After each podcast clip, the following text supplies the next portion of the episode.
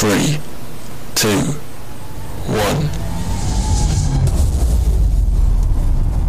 So hört sich wahrscheinlich der Start für die Astronauten und Astronautinnen an, die auf die ISS-Raumstation fliegen.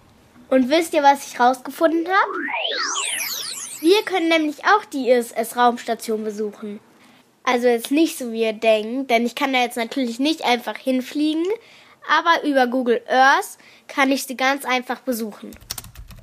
Ich muss einfach nur in die Google-Suche eingeben, Google Earth ISS.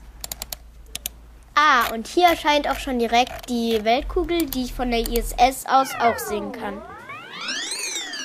Und jetzt will ich aber auch mal wissen, wie die ISS eigentlich von innen aussieht. Das ist echt spannend und ich bin jetzt gerade im Beobachtungsmodul und da sehe ich auch die Erde, so als ob ich da wirklich drin wäre.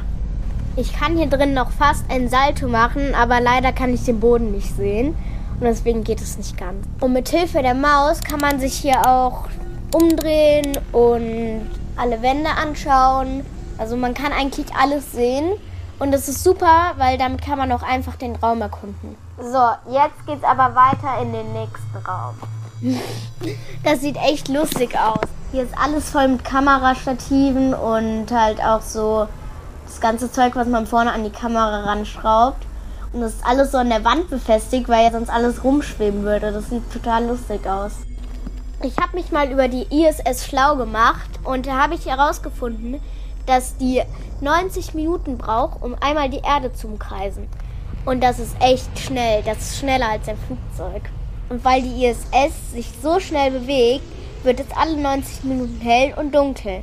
Mehr habe ich jetzt auch nicht herausgefunden, aber vielleicht finde ich ja jetzt noch was.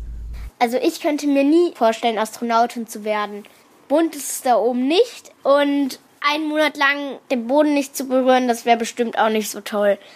Aber ich wette, die Leute, die dort oben sind, die machen das bestimmt gut. Mir reicht es auch vollkommen, die Station von der Erde aus anzuschauen. Und das war's dann auch schon von mir. Tschüss!